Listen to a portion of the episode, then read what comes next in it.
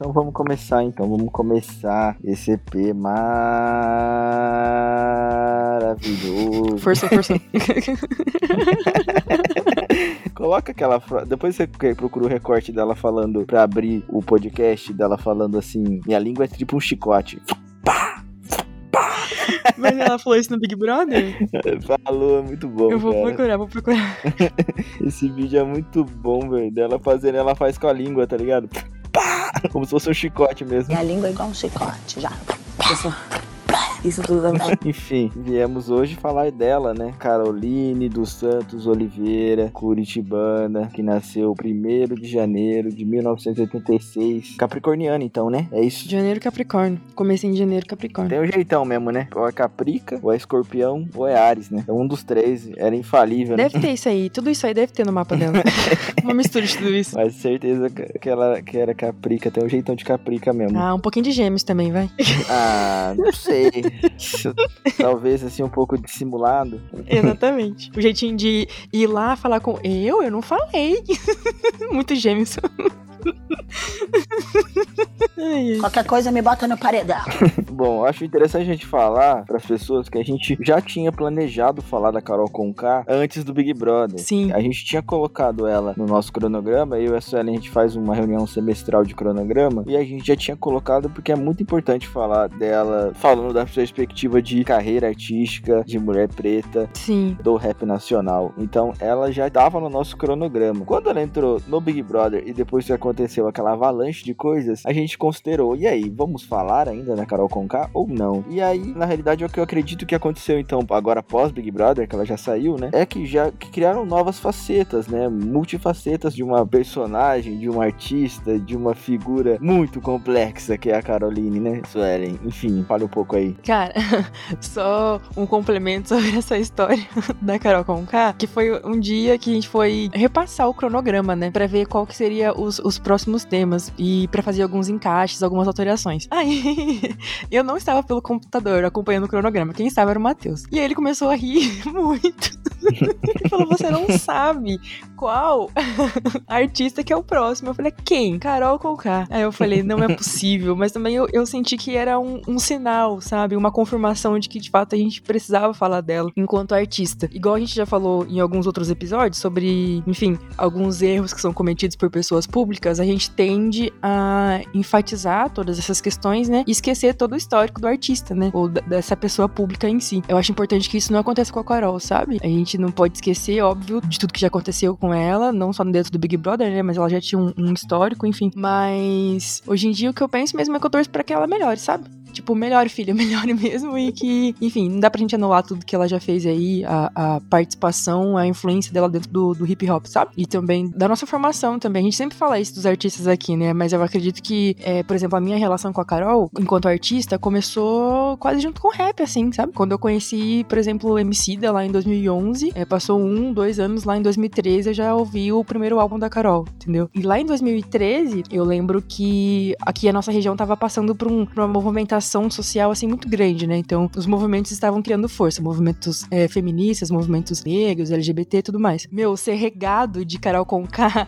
dentro dessas ondas de movimentos sociais foi muito importante pra gente. Acredito que todas as, as mulheres que eu conheci naquela época, a amizade que a gente fez, os rolês que a gente dava, esses rolês eles eram regados por Carol Conká. Sim, gente o Tom Bay foi uma bandeira muito forte, né? Muito por um longo período. Nossa, demais. Eu acho que não teve uma vez que eu não entrei no pub nesse período aí, entre, por exemplo, 2015, 2016, que não tava tocando Boa Noite, sabe? E aí quando eu entrava que tocava Boa Noite, se não, se não tocasse no começo, eu falava, mano, o rolê não começou ainda. O rolê só começava depois que tocava Boa Noite. Naquele período, né, a Carol sendo uma representação de uma mulher negra retinta e falando sobre beleza, falando sobre autoestima, falando sobre relacionamento. Pô, uma revolução naquela época, uma revolução, assim, era muito novo o que ela tava fazendo de fato. E o respeito e o espaço que ela conquistou, né? Sim. Mano, é uma parada que eu sempre reflito sobre a Carol Conká e depois que ela entrou pro do Big Brother e mostrou o, aquele lado da personalidade dela, eu passei a refletir ainda mais sobre isso. Cara, a Carol Conká, ela é curitibana. Ela nasceu numa das cidades mais brancas do país, assim. É, já foi provado por algumas pesquisas demográficas que Curitibana não é tão branco assim. Tem uma porcentagem de população negra, inclusive negra retinta, bem maior do que eles esperavam. Mas, ideologicamente falando, é uma cidade muito branca, que respira uma cultura muito branca. Uhum. A gente sabe disso, é europeia, né? E ainda assim, ela, como mulher negra e periférica, conseguiu desenvolver uma, uma carreira fora do eixo São Paulo-Rio de Janeiro, né? Foi se desenvolvendo até conseguir, de fato, ter um, ser um dos maiores expoentes do rap. Enfim, até hoje acredito que seja um dos maiores expoentes do rap nacional. Mais do que isso, ela construiu uma carreira, ela teve hits históricos como Tom Bay e alguns outros. Ela apresentou um programa na Globo, na, na GNT. Ou seja, ela tem uma carreira muito sólida e ocupou, como pessoa preta, espaços muito pouco ocupados por pessoas da nossa cor, assim. Então, isso tem que ser reconhecido. Mas o que eu fiquei pensando, assim, durante a trajetória, como às vezes a dureza da trajetória faz com que a pessoa também fique dura. E eu não acho que isso seja justificável. Eu não, eu não acho que por causa disso dá pra passar um pano. Não, mas eu acho que são sequelas, sabe? Sequelas de que coisas que ela passou. Tem uma passagem bem interessante do Big Brother que ela fala assim: ah, minha mãe fazia isso comigo, que ela fez com o Cocá, né? De ignorar ele. Minha mãe me ignorava por horas. Então, assim, a dureza da trajetória às vezes deixa a pessoa dura. E mais do que isso, assim, ela deve ter sofrido muito preconceito, muito racismo, ter que criado é, barreiras e blindagens e, e armaduras muito grandes ao longo da carreira para chegar onde ela chegou de fato, entende? Por outro lado, eu sempre penso sobre isso, sabe? Eu sou um cara que frequento há muito tempo, principalmente depois que eu me formei no ensino médio, lugares majoritariamente brancos. Não é fácil, não é fácil por perspectivas que a gente até trouxe em outros episódios do podcast. Não é fácil porque isso tende a te embranquecer, a te absorver muito da cultura branca, e se comportar como uma pessoa branca, isso é muito complicado porque você não é. E por outro lado, tende a te deixar duro porque você toma pancadas é, rotineiramente a respeito da sua cultura, da sua religião, da cor da sua pele, dos seus gostos, das suas preferências. Isso é muito complicado. Então, eu faço um esforço muito grande para não fazer, por exemplo, o que a Carol fez com o Cocá, entendeu? Com o Coquinha. Eu faço um esforço muito grande para não tratar pessoas pretas de forma de mal, assim, como ela tratou de mal, assim, de fato. Acho que não tem outra palavra. Eu faço esforço para que pessoas negras que passam por situações parecidas ah, com as que eu passo, que elas se sintam cada vez mais incluídas, e não o contrário. E eu acho que esse foi o principal tato que faltou para Carol ao longo da trajetória do Big Brother. E ao longo da trajetória, talvez, acho que da vida dela, né? Ela enxergar esse tipo de coisa. Fora que, assim, tem outros problemas, assim, ela cria situações, né? Ela cria contextos que não existem. E isso é muito complicado. E terapia, minha filha. Mais do que isso, o que mais me impacta, assim, é a falta de tato com uma pessoa preta, entende? Eu entendo que passou por lugares brancos, entendo que sofreu muito durante a vida. Não entendo. Porque não usar isso para que pessoas pretas se sintam mais incluídas, mesmo que elas tenham errado em alguma coisa. É, e entendo. E é isso que a letra dela prega, né? Então, às vezes, o que ela faz sou até meio que um pouco incoerente em relação às letras das músicas dela, sabe? Como que você pode, sei lá, exaltar uma pessoa preta? Não uma pessoa, né? Exaltar uma comunidade toda, né? No geral, e, e fazer esse tipo de coisa, entendeu? Óbvio que a criação dela, óbvio que o contexto em que ela foi criada e o contexto em que ela se insere até os dias de hoje, porque, por exemplo, como você disse, os espaços que ela ocupa, que ela conseguiu alcançar através do trabalho dela, são espaços que são majoritariamente brancos, entendeu? Então ela já cresceu numa, numa realidade muito branca de Curitiba. O programa que ela apresentava na T era um programa sobre beleza. Você imagina uma mulher negra, retinta, careca na época ainda, apresentando um programa sobre beleza numa emissora fechada, assim, que, tipo, faz parte de um conjunto das maiores emissoras do Brasil. É um peso e uma responsabilidade muito, muito, muito grande. E também é uma realidade fora da curva, sabe? Tipo, é, é surreal, mano. É surreal os lugares que ela ocupou. E sempre enfatizando a questão da, da autoestima, a questão de ser dona de si, a questão de dominar o, os espaços e os lugares. E da inclusão como um todo, né? Exatamente, da inclusão como um todo. Também eu achei importante esse, esse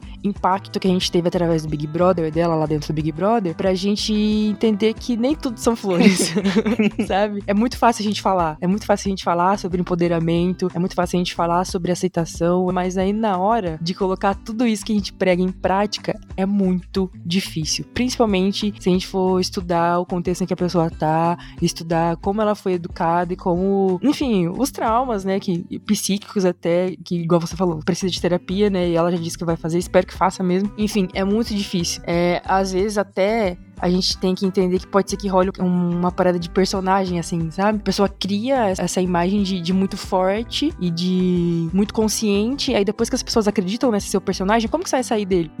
Entendeu? Como que você sai disso? É muito complicado, mano. Eu não estou de forma alguma anulando tudo que aconteceu lá dentro e antes, né? Que a gente já tinha aí algumas denúncias em relação ao comportamento dela dentro do rap. A gente que é, que é mais engajado assim já tinha essa noção, né? Já esperava que alguma coisa fosse acontecer com ela dentro do Big Brother. Sim, que ia focar alguma coisa, certeza que ia focar alguma coisa lá dentro. Exatamente. Enfim, meu, é muito difícil lidar com essa parada de personagem que você mesmo cria sobre você e ter que sustentar isso até o fim, sabe? Cara, dentro do Big Brother, assim, eu acreditava que ela, de fato, eu acreditava que ela tinha uma, eu acreditava que ela tinha uma vocação muito grande para vilã. Uhum. Mas o que eu achei que ela ia fazer era um pouco mais parecido com o que a Lumena fez, assim, do jeitão dela. Eu achei que ela ia criar contextos, como ela acabou criando ali com o Bill e com uma galera. Eu esperava, assim, que ela fosse criar contextos para colocar as pessoas brancas contra elas mesmas, sabe? Um negócio assim. Uhum. Tinha, uma, tinha essas vibes, assim, essas fix. Mas o que mais me pegou foi a questão dela tratar muito mal o, o Lucas, cara. Dela desprezar, dela humilhar ele, dela sentir prazer em fazer isso, sabe? Dava pra ver na cara dela que ela sentia prazer em fazer aquilo com ele. Então, é, para mim, isso é muito pesado, sabe? Porque é o que vai mais contra ao que ela diz, assim, contra a inclusão que ela tanto pregou, assim. Enfim, complexo e complicado, né? O ponto que eu queria levantar aqui é sobre o pós-BBB, que é uma parada que me pega e às vezes até pode ser que me irrite um pouco. E pode ser até que eu esteja errada. O tato que as pessoas têm no pós-BBB é muito diferente, mano, dependendo da pessoa. É muito diferente. E eu tô falando da, da população no geral, mas a internet em si. Muitas pessoas, ao longo de todas as edições, já fizeram muitas coisas erradas. Muitos rappers já fizeram muitas coisas erradas. Muitos artistas que a gente acompanha e que tem uma visibilidade super alta fazem merda cada 15 dias. A fita é que eu não vou deixar de ouvir Carol Conká, cara.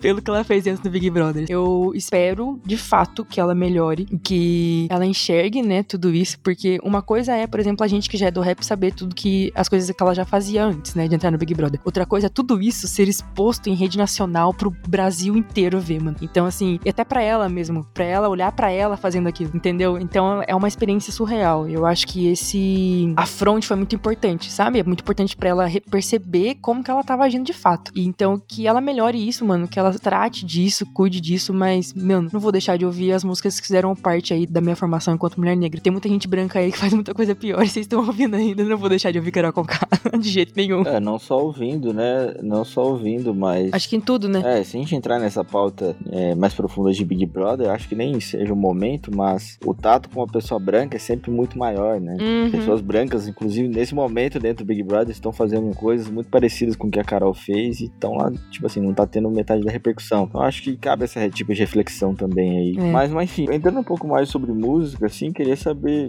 é, qual que é a sua música favorita, como você conheceu, você já falou, né, Suelen? Fala um pouco aí. Cara, o álbum, o primeiro álbum da Carol, eu acho que ele como um todo, assim, é um álbum muito especial, né? Igual eu falei pra você lá, o período, né, em que eu conheci a Carol foi um período muito importante, assim, pra eu me entender enquanto uma mulher negra e olhar pro espelho e, e me achar linda, entendeu? Quando eu tava nesse processo de formação, foi quando eu comecei a ouvir a Carol, entendeu? Então, o álbum dela que tem Boa Noite, acho que Boa Noite é uma das minhas músicas preferidas dela. Gueto ao Luxo é uma música que eu gosto muito também. E Todos os Olhos em Nós, é uma música dela com que não, tem, que não tem versão de estúdio, né? Só a versão ao vivo. Não tem, só, só tem a versão ao vivo. Essas três músicas, assim, são músicas que eu gosto muito, que eu ouço até hoje e que são muito presentes, assim, foram, né? Acho que foram mais ainda presentes do que eu, nos dias de hoje, mas que me ajudaram muito, mano. Me ajudaram muito na minha formação, assim, não só eu, mas todas as meninas que a gente andava na época lá, a Jéssica, Paulino, a Rayane, a Larissa, sabe? Eu acho que até mesmo a Dri, mano, acho que todas nós, enquanto mulheres negras naquele período ali, a gente foi edificado pelas palavras de Carol Conká, então eu gosto muito dessas músicas. Foram tocadas, foram tocadas.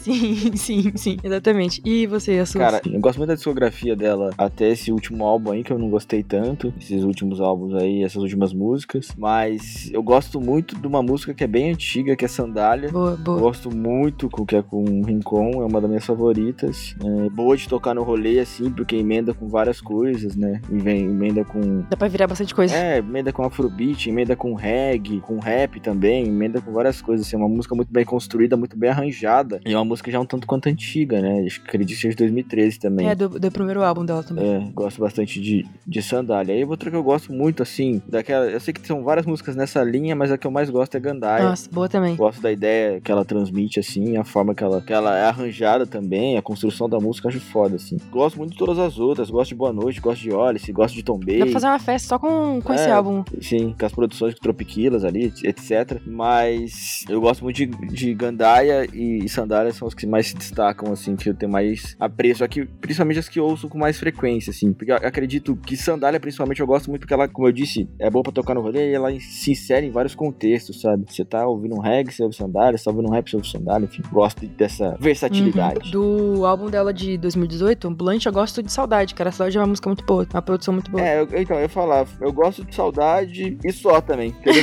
eu Daquela- também, é mesmo. É mesmo. daquele álbum. Não, não falar que eu escuto outra música com frequência daquele álbum, eu vou estar mentindo. Eu só escuto saudade, assim, que estão nas minhas playlists, que estão. Cara, é só saudade, é só saudade mesmo. E é um álbum inteiro. Sabe uma Hum. coisa também que eu sinto? Que é, por exemplo, tipo, esse álbum, assim, não, acho que não chama muita atenção nossa, né? Tipo, gostou mais de saudade, mas sabe uma coisa que não dá pra falar que é ruim? Não, não é ruim. Cara, não dá pra. Eu sinto que não dá pra falar que é ruim. Olhar pra nossa, falar tá ruim. Não, eu acho que eu só não gostei, mas ruim não, não sei. As produções dela são muito boas, assim. Carol é, é uma. Ela é boa no que ela faz. Não, ela é boa. E, assim, é que eu- o que eu acho daquele álbum, falando, falando do ambulante como um todo, eu acho que quando você entra com uma produção inteira de uma pessoa só, de uma- um produtor só, de uma produtora só, Boss em Drama produziu tudo, né? Eu Acho, a- acho que assim, pode ficar muito bom, mas pode ficar um pouco maçante. É arriscado, Sim, sabe? Esse é real. essa, seguir essa linha. é, Porque quando você procura uma produção exclusiva, assim, você quer construir uma linearidade é, no álbum. Então é uma responsa muito grande, né? Pro, é, é uma, um BO até que acho que um problema que tá até acontecendo com os álbuns do Jonga, que são todos produzidos quase 100% pelo Coyote, assim. Essa linearidade da, da produção faz com que em alguns momentos fique um pouco maçante, que é o que eu acho, assim, do problema desse, desse álbum, assim. Falta um pouco mais de versatilidade ali dentro das, das produções, mas em questão lírica, em questão de construção de letra, construção de métrica, tá muito bem feito, assim. Só não é um álbum de hits como esperávamos que fosse, né? Se a gente... é, e assim, papo de visão, assim, também, né? Se a gente vai olhar, sem querer criar rivalidades, mas já criando, né? Se a gente vai olhar pro eletrocardiograma, que é de 2017... Eu pensei nisso, eu não falei. Eu sabia que você ia falar isso. eu pensei em falar do eletrocardiograma aí do, do último, aí eu não falei. É, cara, é muito mais versátil, sabe? Então a gente, pô, o eletrocardiograma de 2017, sabe? A gente tava com. é, é, a expectativa do eletrocardiograma tava lá em cima. E, puta, entregou tudo, sabe? Uhum. Falar que a Flora Matos não entregou tudo nesse álbum é uma mentira, sabe? Pô, não tem uma música ruim nesse álbum, velho. Mano, não tem uma música ruim em eletrocardiograma. Não tem, mano. Não tem. Eu tô olhando pro álbum agora, não tem música ruim. E aí, a gente tava com essa expectativa de que a Carol ia entregar alguma coisa em 2018 tão versátil e bem construída quanto. E não veio, entendeu? Não veio. E beleza, sabe? Segue o baile, assim, também. A carreira dela tá muito bem construída e ela tem hits e, e carreira e bagagem musical pra fazer show no Lollapalooza por mais... e Rock in Rio por mais cinco anos. Nos palcos paralelos, né? Enfim. Então, enfim, já entrando aqui, tá, acho nas minhas considerações finais, quer colocar mais alguma pauta? Não, cara, acho que acho que é isso, assim, ó. A mensagem principal foi passada, independente de. Não independente, né? Mas que desejo que ela melhore, né? mas independente de tudo que aconteceu, a gente não, não podemos ignorar a excelente profissional de produção, assim mesmo, sabe? De letra e de ritmo que ela é, assim. Então, acho que é isso. E também não vou ignorar e não posso ignorar o quanto eu ouvi ela na minha jovem adulta vida. É, o meu papo, assim, né, nessa consideração final é que ela de fato se encontra, assim. Mano, dá umas ouvidas na- nas suas músicas mesmo lá de trás, assim, sabe? Põe pra tocar, reflete aí sobre sua própria obra, sua trajetória, assim, enfim. É, é inegável a, a força da representatividade dela dentro da cena, assim. E eu torço muito pra que ela se reencontre. Torço, torço muito pra que, mais do que isso, que ela construa projetos fora da música pra construir e pra, de fato, estudar mais sobre a personalidade e a autoestima do jovem negro, assim, que ela se encontre a ponto de investir nisso, investir a grana dela e o tempo dela para que pessoas negras cuidem da sua saúde psicológica, emocional e possam vir outras Carol com K, outros, outras pessoas que tenham esse destaque na carreira como ela teve e que possam que, que as pessoas pretas cada vez mais possam cuidar da sua saúde emocional, da sua saúde psicológica, da sua saúde social ali também, né, de alguma forma. Acredito que seja isso. Eu acho que quando uma pessoa sabe que é boa, tem dois caminhos ali, né? Ou ela vai é, trabalhar nisso para fazer mais e mais e mais coisas boas, ou pode ser que ela se perca no já sei que sou boa e é isso, fique meio que estagnado ali, sabe? Não tente se cuidar, não tente melhorar enquanto pessoa, enquanto profissional. O meu desejo é que é, é isso mesmo, sabe? Que ela melhore, que ela é, perceba o talento que ela tem e que saiba utilizar isso, que ela saiba utilizar esse talento para coisas boas. Acredito que ela tenha passado já muitas coisas boas para muitas pessoas no passado e que ela se cuide para que isso continue, sabe? Que é a mensagem de todas as músicas dela, sempre foi, então que, que ela se encontre aí novamente e traga coisas boas para todo mundo e para ela principalmente. Acredito que seja isso. Sim, pô. É, obrigado a você que nos ouviu até aqui novamente. Compartilhe nossos episódios com a sua família e seus amigos. Não precisa odiar a Carol Conká, tá liberado gostar dela. Sigam-nos nas redes sociais. Obrigado por, pelos nossos mil seguidores, que chegamos agora a mil seguidores no Instagram. Obrigado a todos. Verdade. Colocando palmas nesse momento agora. É muito bom. Obrigado a todos os nossos plays. E muita coisa boa vem por aí. Se Deus quiser. Certo? Qualquer coisa me bota no paredão. Redesenhando podcast. Valeu. Tchau, tchau. Tchau, tchau. Vim pra ficar, chega dá um confere. Sou o que o povo prefere, meu estilo é o que difere. Totalmente livre e leve, ao mesmo tempo que fere. A batida me causa febre, aquecida nada interfere. Me preparo pra embarcar, eu vou levar pra qualquer. Aí eu tava ouvindo, aí dei play assim, aí tava rodando. Aí na hora que acabou o álbum, uma chance pra você falar o que, que o aleatório do Spotify me mandou. A rádio. Flora Mato. Ai, mandou perder no juízo. Aí acabou assim, Carol Conká começou a perder no juízo. Ai, casquei a bica sozinha. Ai, ai.